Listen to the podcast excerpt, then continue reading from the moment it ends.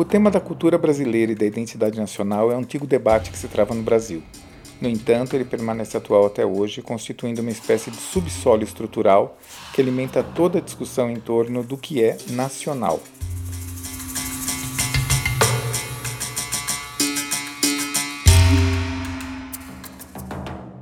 Com essas palavras, Renato Ortiz inicia Cultura Brasileira e Identidade Nacional, livro que publicou em 1985 pela editora Brasiliense e que ainda hoje é sua obra mais citada. São mais de 4 mil menções no Google Acadêmico. No livro, Ortiz passa pelas teorias raciológicas do século XIX, pelo mito da democracia racial de Gilberto Freire nos anos 30, pelo engajamento dos anos 50 e 60 e pela consolidação de uma cultura de mercado após o golpe militar de 64. É um olhar amplo e sempre denso sobre mais de um século do debate sobre a cultura de nosso país. O livro foi escolha natural para a estreia do podcast, que nessa primeira temporada pretende justamente discutir a cultura brasileira, e sempre através de livros e, quando possível, de seus autores e autoras.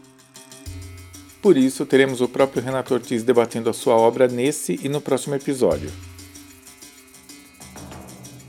Ortiz é graduado em Sociologia pela Universidade de Paris 8, com mestrado e doutorado pela Escola de Altos Estudos em Ciências Sociais, também de Paris ele é professor titular da Universidade Estadual de Campinas, a Unicamp, e autor de mais de 20 livros.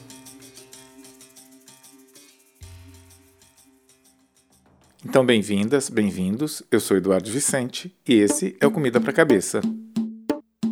A comparação com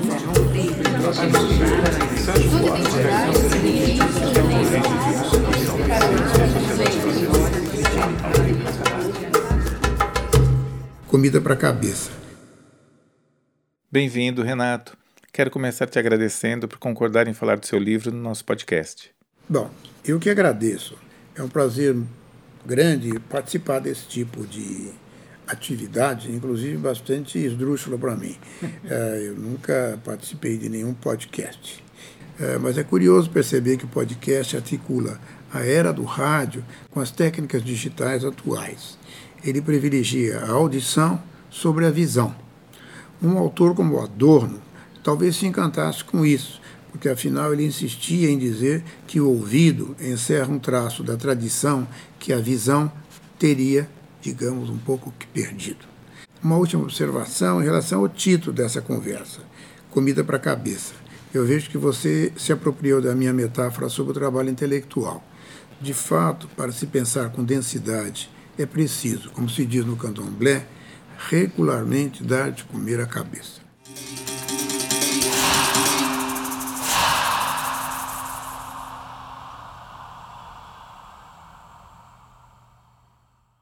Renato, nossa primeira pergunta é sobre qual foi sua motivação para escrever Cultura Brasileira e Identidade Nacional.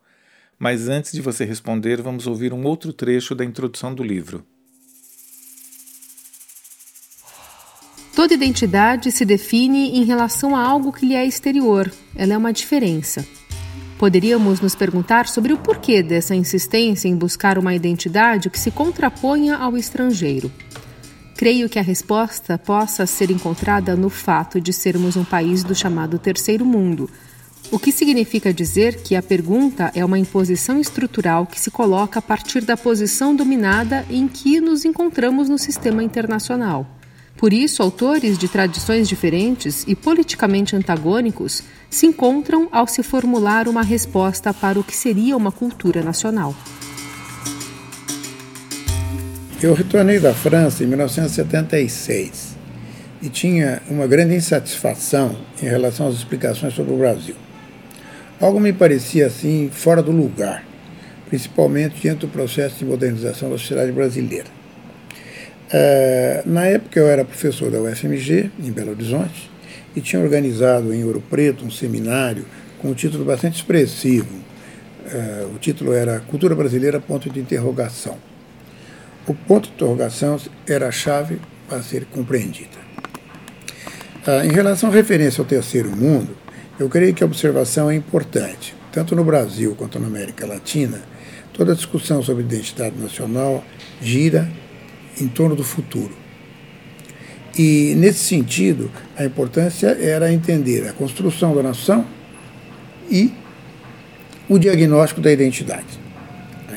É, esse foi um tema que, inclusive, eu trabalhei bastante um outro livro, que chama-se Moderna Tradição Brasileira, articulando um pouco essa ideia de identidade nacional e modernidade. Uma última observação para o ouvinte. Uh, a inovação teórica que eu introduzi em relação ao tema da identidade.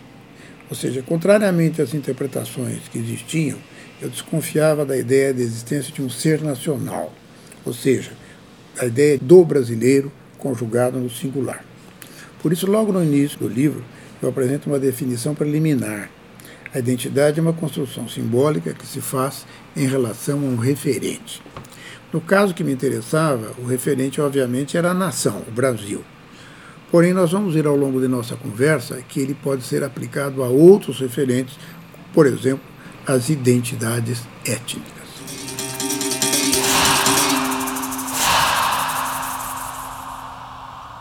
Bom, o primeiro capítulo é Memória Coletiva e Sincretismo Científico, as teorias raciais do século XIX. E ele começa assim.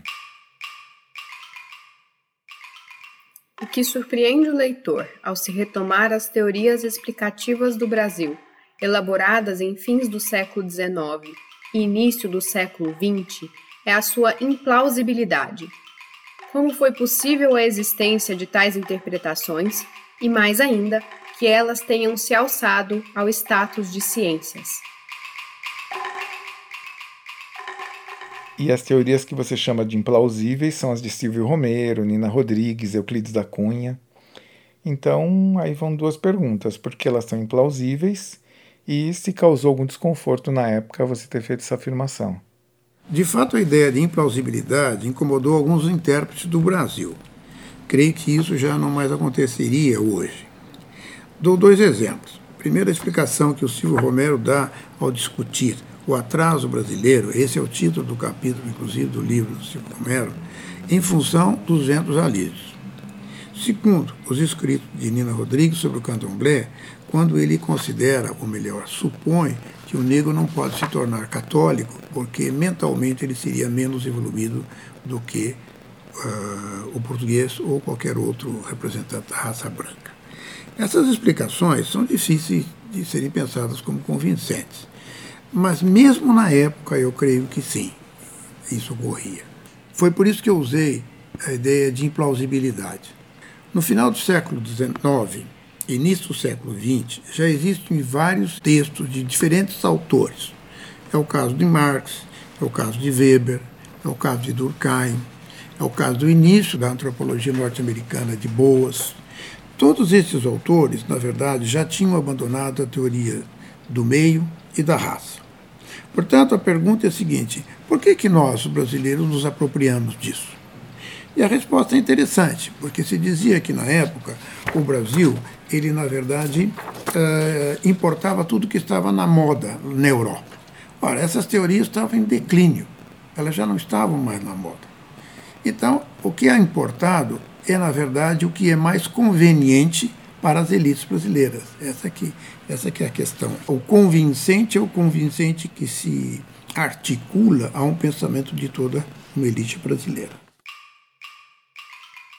Há duas ideias importantes para os pensadores da época: o evolucionismo e a concepção unilinear da história.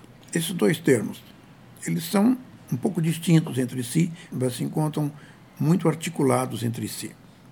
Postula-se a existência de um tempo progressivo capaz de organizar o progresso da humanidade, progresso da humanidade entre aspas, hein, numa linha evolutiva. Haveria um passado reservado aos selvagens, aos primitivos, e um futuro privilégio dos civilizados. Os países centrais, Estados Unidos e Europa Ocidental, França, Inglaterra, Alemanha, já teriam alcançado essa fase civilizatória, ou seja, o futuro seria presente para eles. No nosso caso, haveria um problema. Estaríamos numa posição intermediária entre o selvagem e o civilizado. Eu sublinho, estou utilizando selvagem e civilizado entre aspas. As teorias da raça e do meio traduziam essa ambiguidade no interior do qual era construída e pensada a questão nacional. Quando você fala em sincretismo científico, eu vejo como a ideia de uma importação que é, vamos dizer assim, seletiva de ideias e conceitos que vão servir para legitimar nossa realidade social. O exemplo que você dá é o da relação entre a ideia de miscigenação, assumida por esses autores, e as políticas de governo.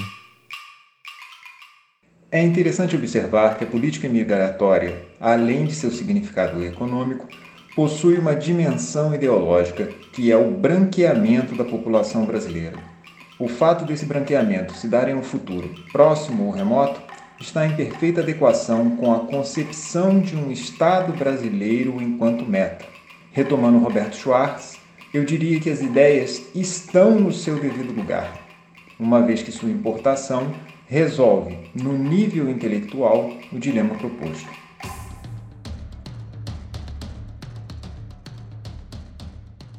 De fato, a noção de branqueamento funcionava como uma espécie de abertura em relação ao futuro. Como o tempo era imaginado como sendo algo contínuo, linear e evolutivo, era possível dizer: um dia a gente chega lá. Essa era a ideia. Mas havia um custo. A questão do negro deveria ser eliminada no processo de branqueamento. Tanto o negro quanto as suas tradições trazidas da África eram vistos como um obstáculo à civilização.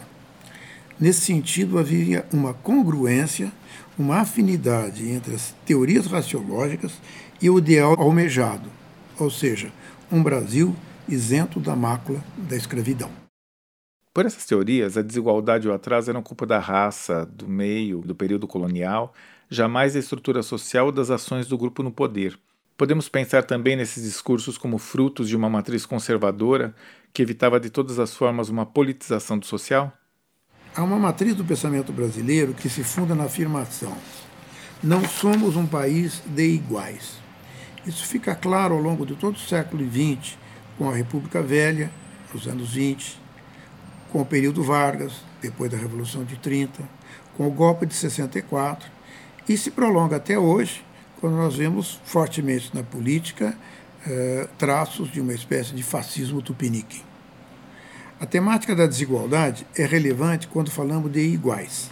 Se isso for negado ou sublimado, o desigual torna-se convincente e legítimo.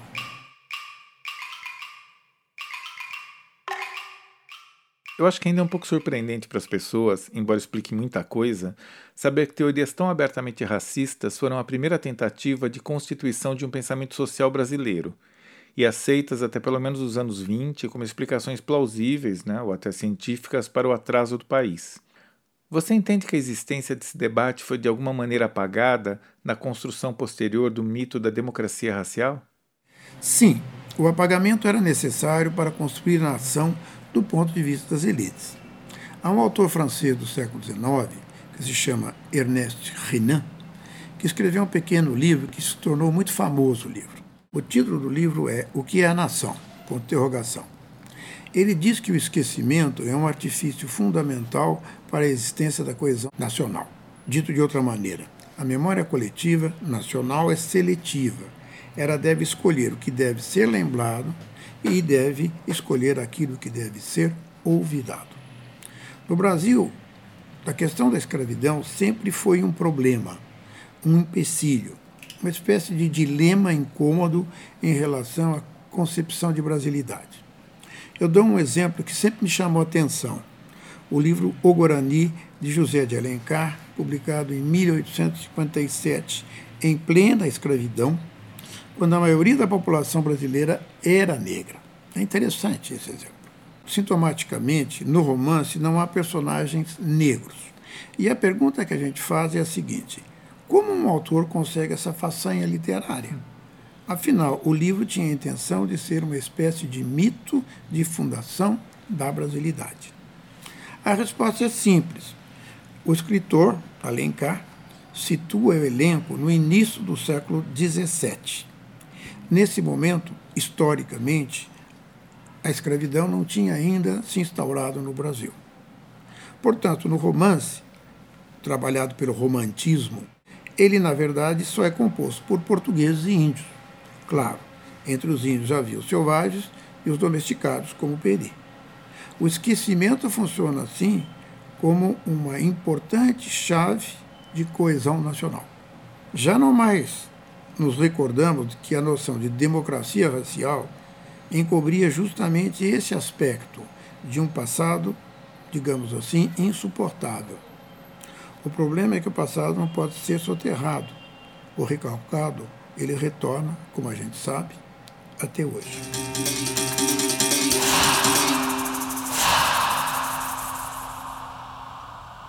No capítulo seguinte da Raça à Cultura, a Mestiçagem e o Nacional, você vai tratar da inversão de sinal que vem com a publicação de Casagrande Senzala de Gilberto Freire, em 1933, e é um momento em que subitamente, e claro que falo isso de forma irônica, deixamos de ser um país racista. Então queria repetir a pergunta que você faz em seu livro. Qual a razão de uma mudança tão radical que transubstancia o elemento mestiço, produto do cruzamento com uma raça considerada inferior, em categoria que apreende a própria identidade nacional?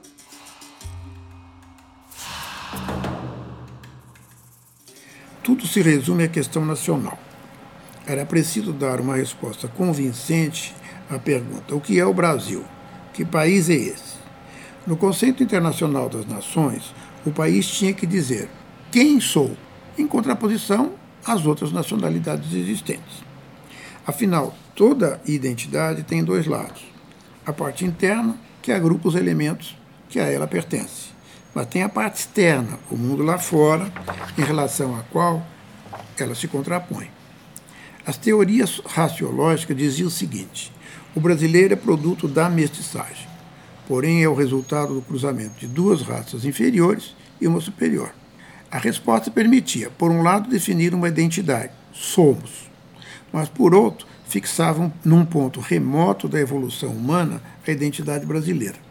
A crença no embranquecimento da população acomodava, do ponto de vista imaginário, é claro, essa contradição. Claro que essa resposta era ambígua. No fundo, ela tornava impossível e imprevisível se pensar o futuro. As concepções racistas terminavam por minar qualquer pensamento que encaminhasse o país, a nação, a uma situação melhor. Com a industrialização a Revolução de Vargas, a racionalização do aparelho de Estado, a criação de escolas, em âmbito nacional isso, né? escolas públicas e também universidades, as coisas mudam. A visão anterior torna-se anacrônica. Predomina agora a noção de desenvolvimento, ou seja, uma abertura para o futuro no qual o país deixaria, enfim, sua posição de subalternidade. Por isso, mestiço é ser ressignificado e toma uma configuração positiva.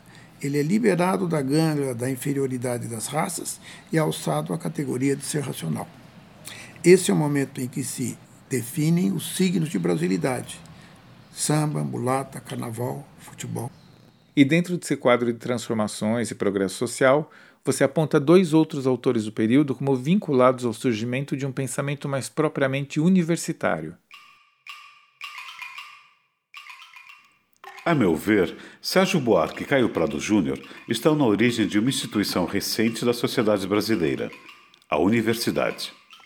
Nesse sentido, eles são fundadores de uma nova linhagem que busca no universo acadêmico uma compreensão distinta da realidade nacional.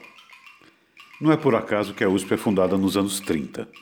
Ela corresponde à criação de um espaço institucional onde se ensinam regras e técnicas específicas ao universo acadêmico. Gilberto Freire representa o ápice de uma outra estirpe, que se inicia no século anterior, mas que, como veremos em outros capítulos, se prolongou até hoje como discurso ideológico.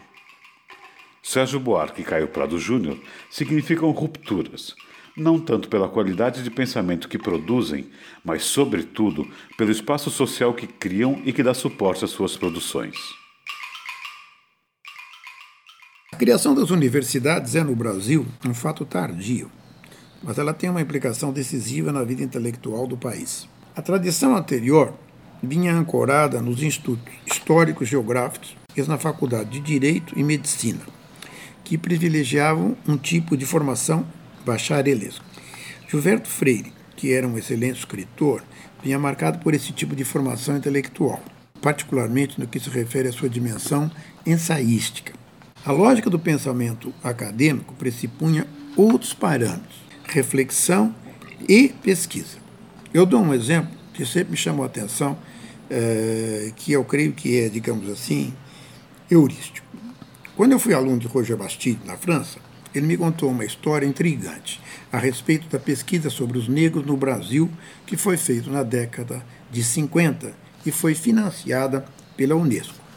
Essa pesquisa deu vários frutos, como os livros de Florestan Fernandes, Otávio Iane, Fernando Henrique Cardoso, em São Paulo, ou Costa Pinto, no Rio de Janeiro. A história é fantasiosa, mas é fascinante e revela o grau de alienação intelectual predominante no Brasil. Com o fim da Segunda Guerra Mundial, havia uma certa necessidade teórica e moral de se compreender melhor os fundamentos das teorias de supremacia racial. Foi esse momento em que os crimes do nazismo vieram à tona. Um representante brasileiro na Unesco sugeriu então que escolhesse o Brasil como estudo de caso. Aqui floresceria uma democracia racial que em nada estaria contaminada pelos preconceitos raciais. Essa ilusão serviu de justificação para se realizar uma ampla pesquisa no país, da qual Bastide foi um dos coordenadores. A empiria constatou o óbvio, a existência de um racismo endêmico. Curioso, a gente podia dizer em relação a essa história o que o Florestan Fernandes dizia: temos preconceito de termos preconceito. E você termina o capítulo refletindo sobre esse embaralhamento entre a identidade racial e a nacional proposta na obra de Freire e as dificuldades que isso traz para a definição de uma identidade étnica. Tem-se insistido muito sobre a dificuldade de se definir o que é o negro no Brasil. O impasse não é, a meu ver, simplesmente teórico. Ele reflete as ambiguidades da própria sociedade brasileira. A construção de uma identidade nacional mestiça deixa ainda mais difícil o discernimento entre as fronteiras de cor. Ao se promover o samba ao título de nacional, o que efetivamente ele é hoje, esvazia-se sua especificidade de origem, que era ser uma música negra. Quando os movimentos negros recuperam o soul para afirmar a sua negritude, o que se está fazendo é uma importação de matéria simbólica que é ressignificada no contexto brasileiro. É bem verdade que o Sul não supera as contradições de classe ou entre países centrais e periféricos. Mas eu diria que, de uma certa maneira, ele serve melhor para exprimir a angústia e a opressão racial do que o samba. E como você revê essa afirmação hoje, passados 35 anos da publicação do livro? Até as décadas de 70 e 80, a discussão sobre identidade brasileira estava muito vinculada ao projeto da construção nacional. Era isso que importava. Nesse sentido, a dimensão étnica era minimizada, ela se encontrava diluída no âmbito do nacional. Ou seja, a questão do negro não existia em si, ela era tratada como parte de uma totalidade que era mais ampla, que a transcendia. Por isso, o Sou era visto com desconfiança e até mesmo como uma ameaça, pois ele trazia um ruído que seria do estrangeiro, de algo que estava vindo de fora e não se coadunava à coesão nacional. Com o processo de globalização, isso muda. Como eu costumo dizer, o Estado perde o monopólio da construção da identidade. Eu tinha dito no início dessa conversa que a identidade era uma construção simbólica que se faz em relação a um referente. O que temos agora é uma multiplicidade de referentes, um deles, claro, é a nação. Ela não desaparece, como diziam os ideólogos da globalização. A nação permanece, ela está presente e continuará a existir dentro de todo esse processo de globalização. Mas ao lado do referente nação, surgem outros referentes. Por exemplo, no espaço da modernidade e mundo, os símbolos e siglos de uma sociedade de consumo, que a gente vê, Coca-Cola, tênis Nike, uma série de coisas. Mais ainda, nós podemos também ver aqueles símbolos que são transnacionais, como acontece no universo do luxo. Gucci, Chanel, Ralph Lauren, que estão aí presentes em nossas vidas. Uh, isso significa, portanto, que na escala internacional, ou melhor, transnacional, nós temos aí o surgimento de vários símbolos que não são marcados pela lógica do nacional. Mas no interior de cada país, ou seja, de cada nação, surgem também vários movimentos identitários. O que é ser árabe na França, turco na Alemanha, negro ou indígena no Brasil. Isso significa que a identidade torna-se, assim, matéria de disputa simbólica.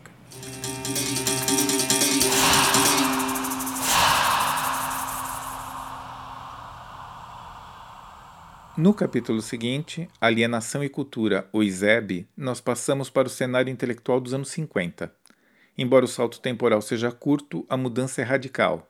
De um lado, agora a predominância de um pensamento ligado à universidade e muito mais crítico.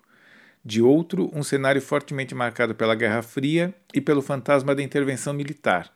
Mas antes de começar a discussão, uma breve explicação sobre o que foi o ISEB, retirada do dicionário do CPDOC da Fundação Getúlio Vargas. Instituto Superior de Estudos Brasileiros, ISEB, instituição cultural criada pelo Decreto número 37.608, de 14 de julho de 1955, como órgão do Ministério da Educação e Cultura. Gozando de autonomia administrativa e de plena liberdade de pesquisa, de opinião e de cátedra, destinava-se ao estudo, ao ensino e à divulgação das ciências sociais, cujos dados e categorias seriam aplicados à análise e à compreensão crítica da realidade brasileira e à elaboração de instrumentos teóricos que permitissem o incentivo e a promoção do desenvolvimento nacional. Desapareceu em 1964. Sim, o ISEB foi uma instituição que literalmente cunhou uma outra interpretação do Brasil. Tratava-se de fazer o diagnóstico da situação brasileira a partir de seu subdesenvolvimento. E para isso era necessário superar a estagnação econômica e social, o que significa que o papel do Estado devia ser fundamental, decisivo. E você assume a influência do pensamento esebiano como profunda e duradoura.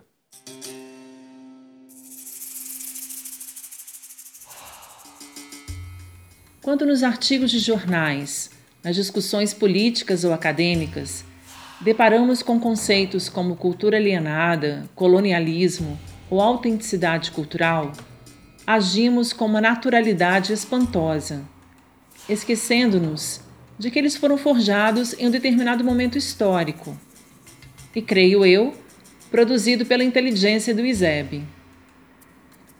Penso que não seria exagero considerar o ISEB como matriz de um tipo de pensamento que baliza a discussão da questão cultural no Brasil dos anos 60 até hoje.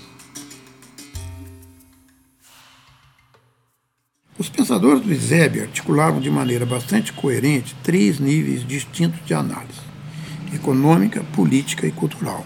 Aliás, eu creio que talvez por isso o êxito uh, que eles tiveram foi grande porque eles não situavam o pensamento só numa esfera ou política, ou econômica, ou cultural. O pensamento deles tinha uma abrangência muito grande e funcionavam muito bem como uma concepção de mundo. Do ponto de vista econômico, era preciso superar a indústria cultural e desenvolver toda uma substituição das importações por produtos brasileiros, produzidos no Brasil. Para isso, a dimensão política era fundamental, porque o Estado tinha essa função de promover processo de substituição de importação. Tudo se resumia, portanto, a uma ampla reforma do Estado brasileiro, o que é uma grande questão política. Entretanto, a esfera da cultura não se considerava distante dessa proposta de transformação. Pelo contrário, era crucial, porque para superar a fase de subdesenvolvimento, um passo prévio tinha que ser dado tomar consciência de nossa própria alienação. E para isso havia uma exigência, a criação de uma cultura nacional. Isso significa que essa concepção abstrata dos dilemas do Brasil, em certa medida utópica, tinha um grande impacto na esfera cultural, manifestando no cinema, no teatro e na música popular. Por exemplo, nos filmes do Glauber Rocha, O Dragão da Maldade, Quanto Santo Guerreiro, ou do Rui Guerra, Os Fuzis, mas também no teatro, Arena contra Zumbi, de Francisco Guarnieri e Augusto Boal, música de Edu Lobo. Eu vi a peça na época, em 65. Vou citar a pergunta que você faz no seu livro. Como essa filosofia pode se materializar enquanto tal e, mais ainda, se popularizar a ponto de ser determinante em qualquer discussão sobre a questão cultural? E para responder, você vai estabelecer uma comparação entre o pensamento de Zeb e a obra de Franz Fanon. A comparação com Fanon surgiu de um trabalho anterior que eu fiz para a coleção Grandes Cientistas Sociais, dirigida pelo Florestan Fernandes. Ele tinha me pedido para organizar dois volumes da coleção, um sobre Pierre Bourdieu e o outro sobre François Fanon. O livro de Bourdieu foi publicado, o de Fanon não, porque a editora tinha uma série de problemas que eram problemas financeiros e acabou sendo interrompida. O que me chamava a atenção na comparação entre eles é que eles utilizavam para suas análises os mesmos conceitos analíticos: situação colonial, construção da nação, alienação, superação da alienação. Era como se os autores partilhassem o mesmo solo epistemológico. Para eles, a superação da dependência colonial somente era possível através da afirmação do nacional. Essa seria a forma, portanto, de romper com a dominação alienada do estrangeiro. Essa era a ideia. Porém, isso colocava um problema interessante, que era o seguinte: como é que autores que têm mesmos conceitos trabalham com ideias tão distintas? Ou seja, Fanon era um revolucionário que lutava contra a dominação do colonialismo francês.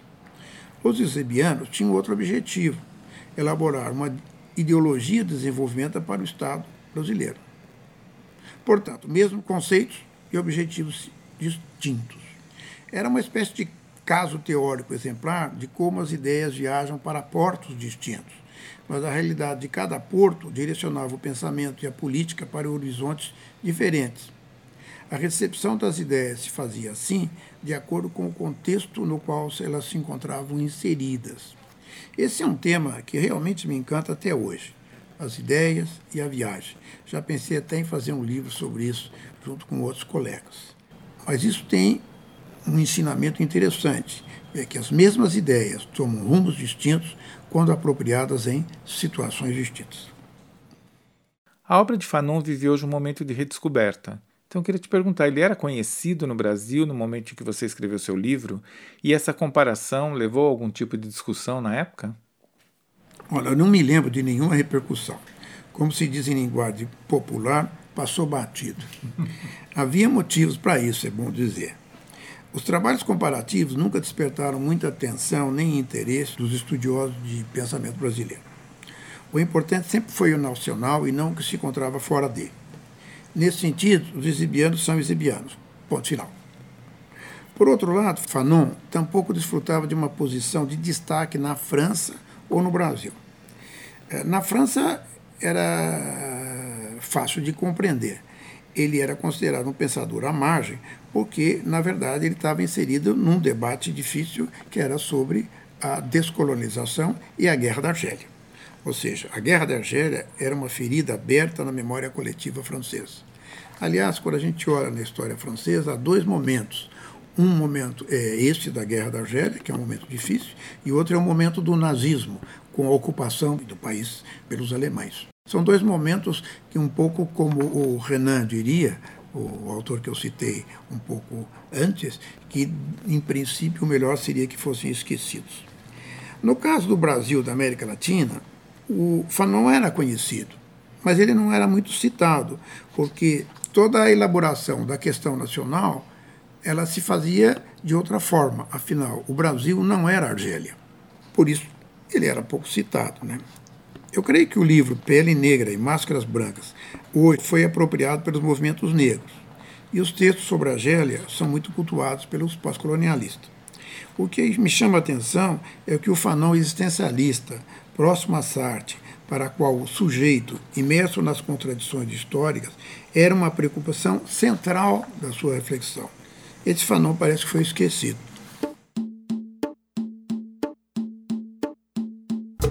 Que bom que você ficou com a gente até aqui. Essa foi a primeira parte de Cultura Brasileira e Identidade Nacional com Renato Ortiz. A segunda e última está no nosso próximo episódio.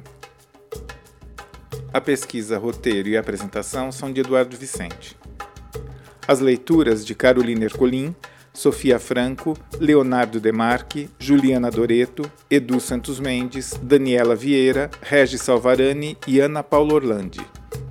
As músicas Zabumba Azul, Senzalma e Maracatux são de Divan Gata Morta. Comida para Cabeça é uma produção do Mediasom, grupo de estudos e produção em mídia sonora, do Departamento de Cinema, Rádio e Televisão, da Escola de Comunicações e Artes da Universidade de São Paulo. A USP.